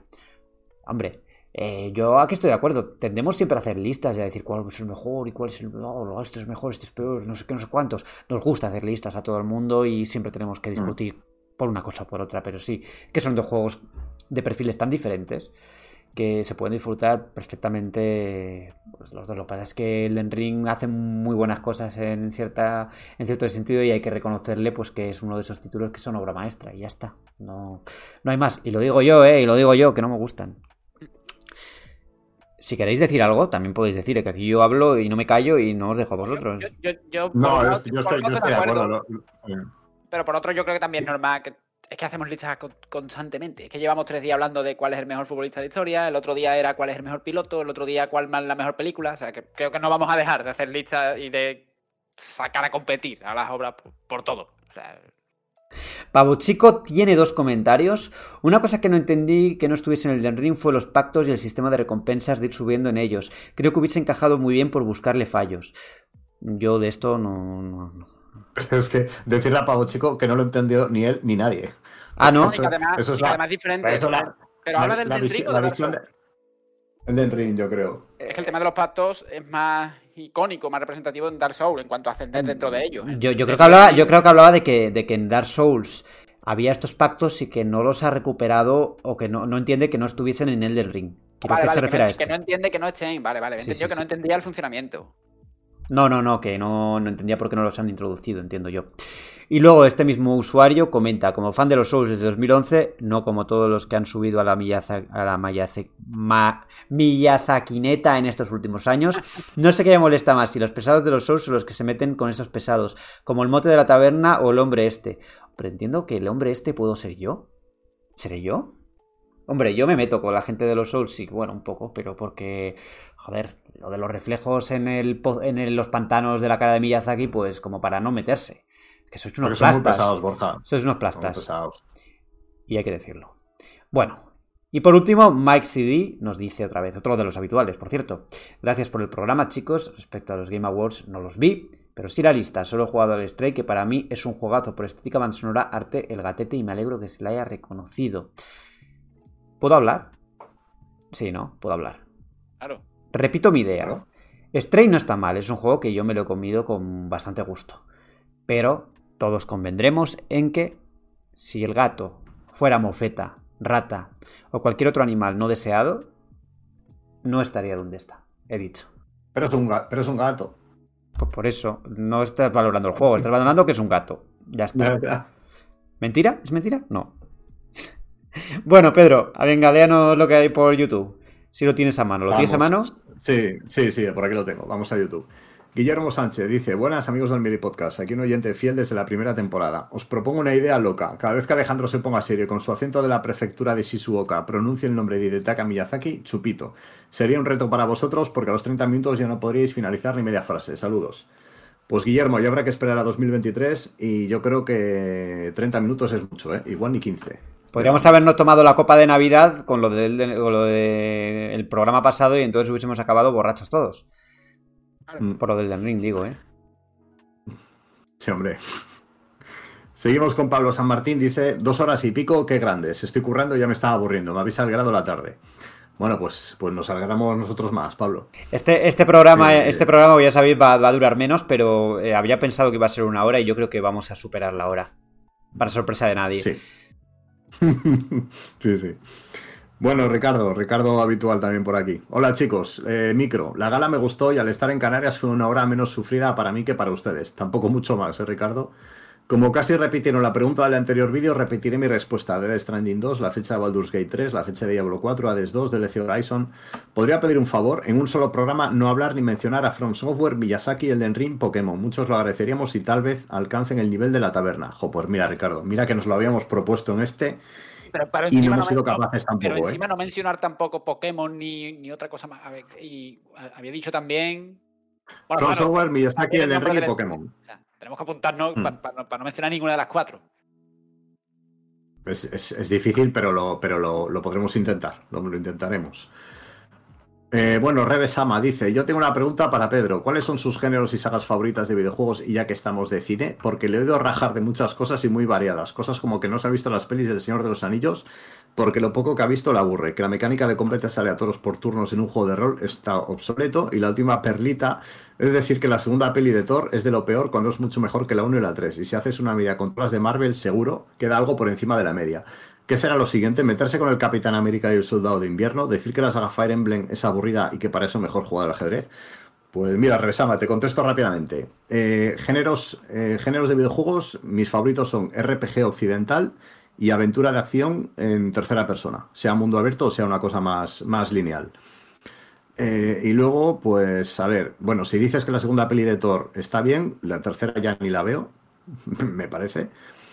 Y a ver, con el Capitán América no me voy a meter porque es mi personaje favorito de Marvel. Para mí sus películas son las mejores del UCM, sobre todo Civil War. Para mí Civil War es la mejor película de todas. Y, y que la saga Fire Emblem es aburrida, pues mira, jugué Three Houses, lo abandoné y aún así le voy a dar una oportunidad a Engage ahora que tiene buena pinta. Así que, así que en, en febrero, cuando lo haya jugado, hablamos. Y te cuento a ver qué tal. Mikel entrena, dice, no hay que discutir, Miyazaki hace juegos que hace que la gente con complejos se sienta poderosa. Gran comentario este, ¿eh? Por eso el GOTI lo votan desde el corazón y los demás premios más desde la razón. Hay alguna excepción, pero casi siempre es así. Otro más, Borjo Meyer dice, lo primero, enhorabuena por el, po- por el podcast. La gente tiene la piel muy fina y se queja de todo. Os escucho desde hace poco y me habéis jodido la vida. Desde que os escucho aumentan mis horas de juego. Transmitís pasión. Y una pregunta, lamento Borja sacar el tema. No he jugado en Dark Souls en mi vida. ¿Juego primero y luego tiro con el Den Ring o puedo tirar directamente con este último? El comentario, Bueno, el comentario a- había empezado muy bien y luego ya ha llegado el momento del Den Ring que, bueno, le vamos a dar pie a, a, a Robe, creo, que es el que mejor va a poder contestar esto. Yo creo que se suele recomendar, yo también, el Den Ring como la puerta de entrada, si tienes dudas. Pero si no, pero si el hecho de que no lo, no hayas jugado a la saga no ha sido por dudas o por dificultad o porque no te convenzan del todo, en ese caso yo la verdad es que no, no te recomendaría un orden concreto. O sea, echa un vistazo por a lo mejor por ambientación, por arte, por lo que quieras. Al que más te guste y pruébalo. O sea, que, que es un tema de dificultad o de que pienses que a ver si va a ser demasiado exigente y no tengo tanta paciencia y tal. Entonces sí, el Den Ring es el más largo y el más grande, pero también el que te da más alternativas para, bueno, pues tener una puerta de entrada más amigable. Yo le, yo le mencioné, Robe, eh, para, que, para que vea un poco de qué va el rollo de From Software en general, a Bloodborne, porque es un juego que es un, hombre, es un poco más, más ligero, es más llevadero, no es tan mundo abierto, no es tan denso y tal. Es, es más ligero el juego, seguramente sea el más corto de todos. Y, Hmm. pero, pero también es uno de los que, no al nivel de Sekiro ni mucho menos, está mucho más cerca de Dark Soul que de Sekiro, por supuesto. Pero también es un juego que no te da demasiados caminos al principio con eso de que hay que ser muy agresivo jugando. O sea, no es como Soul o Elden, que puedes decir, bueno, levanto el escudo, Sí. tengo paciencia, veo qué hace el enemigo. No, en O sea, el, eh, sistema, el eh, sistema de combate es otra claro. cosa, sí. Mm. Si no, también le, le- le comenté eso, Dark, Dark Souls 3 por el tema de ambientación, porque el combate es más similar, bueno. Más modernizado también, por entrar mejor. Sí, sí, sí. Bueno, por aquí tenemos a JDMR, amigo de Alejandro. Dice, gran cagada la mía diciendo que el analista del Den Ring fue Alejandro. Por alguna razón, tenía, por razón perdón, tenía muy asumido en el subconsciente que fue él y ni me molesté en revisarlo. Aunque tampoco fui muy desencaminado diciendo que le pondría un 10, ¿eh? Mucha razón, Pedro, que Vampire Survivor en móvil es una excepción. Yo ilusionado aunque ya tenía algo para los ratos muertos del trabajo, pero es que el control es horrible. También de acuerdo con Pedro con lo que dice del político de intereses de los premios. Seis premios a God of War y, a Go- y Gotti al Den Ring. Parece un poco de ser quedar bien. Algo Me- me- parecido pasó en 2010. Me, Sí, di. me ha- me ha hecho gracia, Pedro, porque ayer estábamos. Ah. Eh, Sí, estábamos con, con David, que ya sabéis que le ha puesto un 9 a Vampire Survivors, y le comentaba a nuestro director Robe- Roberto que, que se había bajado el juego en móviles y decía, joder, ¿qué, qué- qué juego? ¿Qué, qué me has hecho bajar? No sé qué, hace malísimo, no sé qué, no sé cuántos. Y tuvo que, que- que utilizar todas sus habilidades de persuasión para, para- para asegurarle de que, de, que, de que el juego en móviles no era lo mismo que el juego en, Claro. eh, eh, en sobremesa, ¿no? Por el tipo de control. Claro, por, por control, por el tamaño de la pantalla es, es- es evidente. Aún así es un juego que, que, que siendo una versión mala, porque es una versión mala, eh, hombre, de vez en cuando para alguna partidilla y tal está bien, pero no es, no es seguramente el vicio que te puedes coger con la versión de, de- de PC. Y es que es tan feo, es tan feo gráficamente. Sí, sí, sí, que vamos, te- horrible. No es una cosa que entra por los ojos precisamente, ¿no? Y bueno, decía JDMR, terminaba algo parecido, pasó en 2018 con God of War y Red Dead 2. Muchos premios para Red Dead, pero GOTY para God of War, que en ambos casos estoy de acuerdo con los GOTYs, pero da que pensar. José Alejandro Restrepo, Restre- Restrepo dice, eh, Pedro tiene razón, el mejor juego del año debería ser el que mejor cosas hace, o sea, podría ya dejar de llamarse el juego del año y llamarse el juego que más nos gustó el año pasado. Oye, La Pedro. Wii U tiene tre- Perdona, Sí, dime. perdona, perdona, que tienes muchos fans, eh. Sí, bueno, esta semana... Tienes muchos fans. Esta semana está apareciendo por ahí, están apareciendo, están apareciendo. Se esconden la los de han olido. Alejandro. La han olido Sí, como sí. llenas, ¿eh? O sea, o sea, han, han previsto que Alejandro no iba a estar y dicho, bueno, pues vamos a ir a por este. Sí, sí, total, total. Eh, dice la Wii U eh, tiene tres juegos, buenos, pero tres juegos al fin y al cabo. Si se midiera por porcentaje de juegos buenos, sería la mejor consola de todos los tiempos. Nadie se gasta tanto dinero para una niñería como dejar la competencia sin un solo juego, que además es multiplataforma. Todo el dinero recaudado por ese juego ya va para las tres consolas, no solo para Sony, mientras que el de móviles solo queda para su editora. Aquí su- suponemos que se refiere a Call of Duty. Claro, lo de quitar Eh. Call of Duty al rival, ¿no? Que bueno, es verdad que se gastaría mucho dinero solo, solo, entre comillas, para eso, pero bueno, es que eso le reportaría mucho más después, ¿no? Yo entiendo yo. Pero bueno, ya de este tema mejor ya volveremos a hablar. Sí, sí, seguramente, seguramente. Guanche80 dice, Roberto Sincan todavía, habrá que hacer una recolecta. Se andará, se andará. De hecho, eh, esta es la persona con la que estuve hablando ayer del Ring. De hecho, de hecho, en el vídeo, en el vídeo del GOTY 2022 de Mary hay un pequeño teaser. Hay un reveal de la cara. del nivel de Robert. Sí, pero, pero Sí, bueno, sí, sí, de- sí. no, al final sí tiene cámara. Bueno, el móvil, el móvil sí, claro. Claro, claro.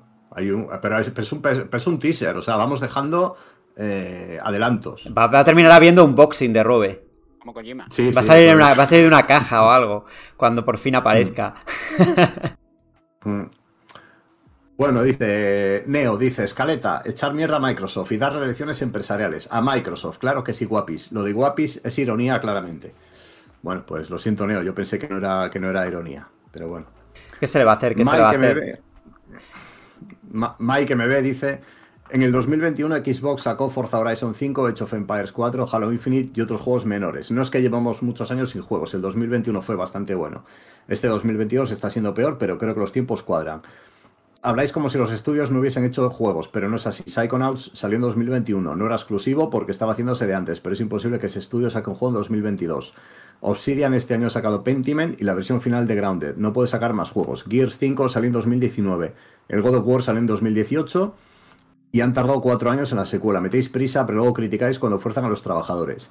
Ninja Theory sacó Hellblade en 2017, un estudio mediano que estaba con Bleeding Edge, no creo que hiciese mucho de Hellblade al comienzo. Quizás algún juego sí haya tenido problemas, pero la mayoría de los tiempos que llevan no me parecen exagerados, como habéis comentado. Creo, creo que aquí hemos dejado bastante bien claro que, que, bueno, pues si hay que esperar, se espera, pero a ver, eh, Microsoft lleva mucho tiempo ya con estudios eh, comprados y sin sacar juegos. es, verdad, yo siempre lo he dicho. O sea, cuando esté el juego en su, cuando esté preparado, pues que lo saquen, que lo anuncien, ¿no? Pero eh, aquí pone ejemplos como Pentiment. Pentiment es un juego pequeño, como Grounded. O sea, no es un juego que ha, que ha desarrollado el grueso del estudio, se ha hecho con muy poca gente. No es un ejemplo. Pues están claramente un juego grande. las prisas de la gente, ¿no? Microsoft no ha tenido juegos tal. A ver, juegos tiene siempre. En el peor año de su historia lo mismo ha tenido seis juegos, pero al final sabemos que en nivel masivo general, digamos, a pie de calle, pues al final la gente se queja de que hay pocos juegos cuando no. O sea, si salieran cuatro al año como Halo, no, nadie diría que no tiene juego. Aquí lo, aquí lo que discutíamos es que mm, igual no se han organizado demasiado bien, ¿no? O sea, si quiero decir, si este año ha subido sequía casi total pues será porque pues porque no tiene porque no han organizado o no se han o no, o no han lanzado los juegos que, podían haber que podían haber lanzado con una buena planificación no no lo sé entonces evidentemente tiene muchas aristas y los problemas de desarrollo pues pasan y son habituales en todas las empresas y a veces pues no puedes hacer nada, pero eso no quiere decir que nosotros no tengamos que decir que, oye, que este año ha habido pocos juegos de Microsoft, nada más. Es que, es que yo creo que es lo que dijimos. De hecho, nosotros no, discutimos acerca de, los tiempos de desarrollo. O sea, lo que dijimos es que el año en cuanto a exclusivos de Xbox ha sido flojo y yo creo que en eso estamos de acuerdo prácticamente todos. Y que había proyectos como Fable que llevaban muchos años ya en desarrollo. Aunque no. Eso es. Claro, claro. O sea, que no. yo creo que son cosas, son cosas evidentes. O sea, no es, no es ninguna crítica ni nada. O sea, es, es lo que hay. O el proyecto de The Initiative de, de, de Perfect Dark, ¿no? Más de lo mismo, ¿no? O sea, muchos mm. tiempos sin saber nada. Es eso, es la incertidumbre de no saber, básicamente. Eso es. Bueno, y terminamos con Matías eh, Benja Greve. Dice, ¿no era que España cuartos? Ja, ja, ja, ja. Me acuerdo que uno de ustedes lo dijo, estaban como siempre muy crecidos. España tuvo su generación dorada que ya fue y ahora no son más que una simple selección del montón. Vamos, Argentina. No importa si perdemos hoy con Croacia, ya entre los mejores cuatro del mundo estamos. Humildad, muchachos, para la próxima. Matías, con todo el cariño para ti y para toda Argentina. Lo primero, enhorabuena, me alegro muchísimo porque Leo Messi tenga el, mundial que merece, porque os llevéis una alegría, pero terminar el año 2022 con un argentino pidiendo humildad era lo que no me esperaba. ¿eh? Yo, le quiero, yo le quiero contestar también. Eh, a ver, es verdad. O sea, tristemente hay que aceptar lo que, dice, lo que dice en mitad del comentario de que somos una simple selección del montón. Tiene toda la razón del mundo. Pero bueno, ya que hablamos de crecer y tal, pues bueno, yo me puedo crecer también. No vamos a tener otra vez tan seguido el mayor ciclo de un equipo de fútbol a nivel de selecciones en la historia del fútbol, como fue la nuestra en 2008, 2010 y 2012. Además, eh, aparte de eso, me sumo a Pedro. Veo que además lleva una camiseta de San Lorenzo, del barrio de Boedo, si mal no recuerdo. Y felicito a todos los argentinos. Yo soy del Betis, mi ídolo es Messi, que para mí es tanto más grande que el Diego.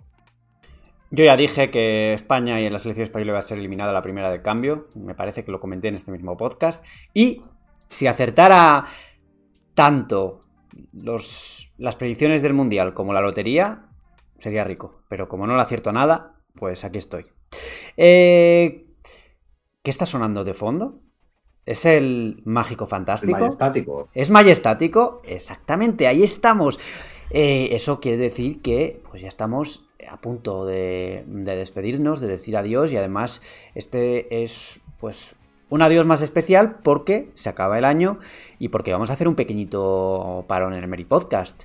Eh, no sé la fecha exacta en la que volveremos, tenemos que mirar las vacaciones de cada uno y todas estas cosas, pero mi idea es volver el 9 de, bueno, el, 9, el 10 de enero que tengamos otro eh, programa de principio de año y no retrasarnos. No quiero que empecemos en, febrero. Vamos, que va, vamos a ir a tope, vamos a, seguir con los programas semanales y ofreciendo contenido de videojuegos y de series ahora también, que es lo que, bueno, pues lo que nos gusta discutir, con más discusiones, con más debate y con, pues, con todo lo que está siendo este Meri Podcast, esta temporada del Meri Podcast, que creo que igual empezamos pues un poco renqueantes porque éramos un grupo nuevo, entre comillas, del grupo anterior solo quedábamos Alejandro y yo y bueno, pues hubo que hubo que adaptarnos, ¿no? A la nueva situación y creo que, que al final ha quedado bastante bien, ¿no, Pedro?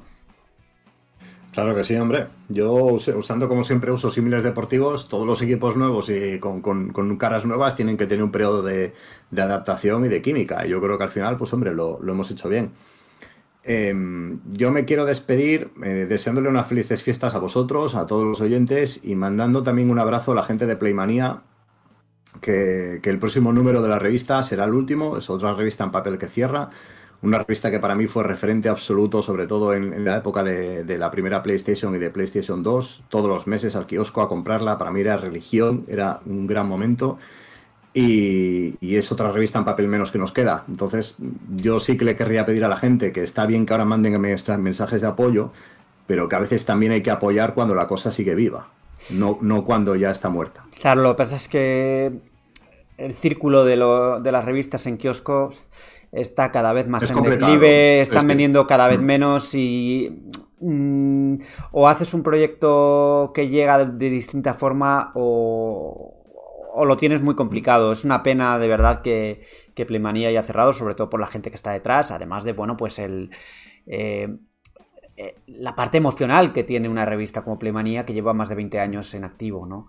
Eh, también aprovechando este tema, pues me gustaría comentar que mm, se han producido algunas salidas en hobby consolas y, no sé, creo que en estos momentos mm, hay gente muy mítica de, de, la industria del videojuego, como puede ser eh, David Martínez, que bueno, pues él ya está en, otro proyecto, ya tiene su, su, nuevo trabajo, pero pero que, joder, yo con David Martínez, que además he tenido la suerte de coincidir con él en, bastantes eventos y en viajes y en todo, pues es un tío que, que es muy todoterreno y que, que de alguna forma, cuando yo leía la revista La Hobby Consolas, cuando me compré la Hobby Consolas en 1998, 99, pues ya lo estaba leyendo. Y es que es toda una, toda una vida, ¿no? Dedicado a, a, a mm. esto que no muchos lo pueden decir. Eh, sobre todo en un, en un periodismo donde siempre hay muchos vaivenes y en el periodismo de videojuegos ya, ya ni digamos, ¿no? Pero bueno, eh, pues los tiempos cambian y vendrá gente nueva, se irá gente veterana, pero esperemos que nosotros estemos mucho tiempo, ¿no? Ojalá, ojalá. Ojalá, ojalá. Eh, Robe, bueno, pues vamos a despedirnos de ti también como es debido. Eh, espero que pases unas muy buenas vacaciones y que comas mucho turrón y muchos mantecados y, todo esto. Y que nos vemos ya el año que viene. Bueno, nos vemos el año que viene, nos hablamos el año que viene porque todavía tenemos algunos días de trabajo de, por medio, ¿no? Digo, igualmente, igualmente para todos. Eh, también me sumo a lo que, que, habéis comentado, ¿no? De esa infancia con, con la revista Plimanía y tal. Eh, en mi caso, mi padre, que era, era repartidor de prensa y me la traía siempre, e incluso algunas veces la tenía antes incluso de, los kioscos, y al final es eso, ¿no? Has crecido, ahora escribes sobre videojuegos, hablas sobre videojuegos, pero ya la vista atrás y en la época en la que uno estaba haciendo prácticamente la comunión, eh, ya leía esa revista. Con gente que, hasta ayer, o, por supuesto, la veremos en otros sitios, pues ahí va a seguir. Y nada, igual, felices fiestas para todos, que lo paséis muy bien y demás, y nada, a comer, a beber y demás, ya luego el 7, el 8 de enero nos apuntamos al gimnasio, todos corriendo. Yo no, yo no, yo no me voy a apuntar. ya, lo das por perdido, ¿no? Directamente, ¿no? No, no, es que no lo doy ni por empezado. Yo, mi historia en el gimnasio es ir durante tres meses y no volver a tocarlo nunca más. Yo Es que me aburro, yo me aburro. A mí me pasaba lo mismo, me aburría. En fin, bueno, yo ya aprovechando que estamos hablando de revistas clásicas, ya para, pues para un poco, un poco comentar este tema, eh, no sé si alguno de vosotros, seguro que os ha pasado alguno de vosotros, pero yo tenía una colección de hobby consolas eh, enorme, pero enorme, o sea, no me cabía en casa. Pues estuve un año fuera de España y cuando volví descubrí que mi madre había tirado las cajas de Nintendo 64, de Game Boy, de Game Boy Advance y una parte importante de mis hobby consolas. Imaginad el disgusto que me llevé. pues ahí está. Es que las, madres... Momento, ¿eh? A casi todos. Sí, sí, sí. En, algún momento, no, no, de, no, de, revistas o de tal en concreto, pero en algún momento nuestras madres, cuando nos hemos ido, han hecho limpieza y, han tirado algo que no debían. no era basura. recordar, si, alguna, si alguna madre nos está escuchando, por favor, preguntar antes es una virtud. ¿eh? No cuesta nada. No cuesta nada. Hijo, esto que tienes por aquí. Pues sí. Está silenciado, Borja. Perdonad, perdonad. Eh, que sobre todo cuando tiras cosas que en cierto modo tienen también algún componente emocional, ¿no? Porque, a mm. ver, nosotros todo lo que tenemos con, con, estas revistas, pues nos remontan a, o a mí por lo menos me remontan a otro, a un pasado, ¿no? En el que muy diferente, en el que no te informabas por internet, no había, bueno, había internet, pero como no lo tenías en casa, ¿no? Entonces era una forma completamente distinta de consumir, de consumir la prensa. Era la sensación de ir al kiosco todos los meses corriendo y preguntar, ¿está ya la, está ya la hobby? ¿Ha llegado ya? Y te decían, no, no, todavía no. Y entonces decía, volvías al día siguiente y ¿está ya? ¿Está ya? Pasaba lo mismo con los, los esto de Dragon Ball, con la serie roja, la serie azul, todas estas, que iba todas las semanas o todos los, no me acuerdo cuando, cada cuando salían y, y, siempre preguntando a que no, eso, eso se ha acabado, pero bueno, es ley de vida, las cosas cambian, algunas cosas para bien, otras para, mejor, para peor, pero bueno, eh, hay que acostumbrarse, ¿no? Y nosotros pues en Station pues tenemos ya, estamos en, otra época, ¿no? También. Ha cambiado mucho también cómo se consume el, periodismo a través de, las webs ¿eh? a lo largo de estos años. Bueno, yo sin más turra, porque no me he callado eh, durante bastante tiempo, me voy a despedir también hasta la, la semana, las, bueno, primera semana, segunda semana de enero. Eh, escuchadnos a través de, de iBox, de iTunes, iTunes o Apple Podcast, de Spotify, en fin, de YouTube, que aquí ahí nos podéis ver las caras, a los que estamos con caras hoy, por lo menos. Y nada más, nada más que decir, que nos enviéis vuestros comentarios, micro abierto, por ejemplo, a qué estáis jugando en, en, Navidades. Oye, nos hemos olvidado de la que estamos jugando. se me está... Pero bueno, no importa. Creo que mm, más o menos con el tema que hemos hablado de Navidades, pues queda esto, esto resuelto. O, queréis, bueno, mira, ya que estamos, un segundo, de nada, solo nombrar los juegos que habéis estado jugando. Pedro, ¿a qué has estado jugando? Venga, rapidito. Eh, he, he, abandonado The Medium, que es el juego que hace bueno a Resident Evil 3, que os comentaba antes. Y he abandonado también Ender Lilies, que es uno de esos juegos con los que Forcada da Oh, no, el, eh, Ender Lilies, vamos, es como. Es un juego muy bonito, con una banda sonora maravillosa, pero que jugablemente no aporta nada al género y es un Metroidvania más de los 50 que salen cada mes. Robe, venga, venga, dale.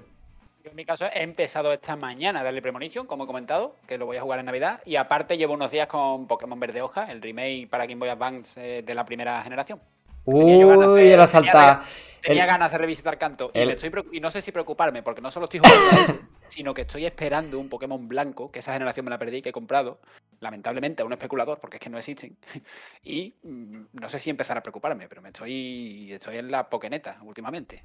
Un poquito de preocupación nos, nos estás causando, ¿eh, Robe? Bueno, yo no voy a añadir nada más. He estado jugando a la expansión de Far Cry 6 y a God of War Ragnarok, eh, la expansión de Far Cry, eh, hablaré un poquito de ello en Mary Station esta semana, tengo por ahí preparado ahí un temita. Por lo demás, eh, lo ya dicho, nos vemos dentro de, de, solo unas semanitas, no mucho tiempo, tiempo suficiente para hincharnos de turrón y para, y para estar pues en nuestras respectivas casas por lo menos yo, que me vuelvo a San Sebastián y dejo Madrid por, un, por un tiempo. Nos vemos. Venga, suena la música del mágico fantástico alto ya. Hasta la próxima. Adiós, adiós.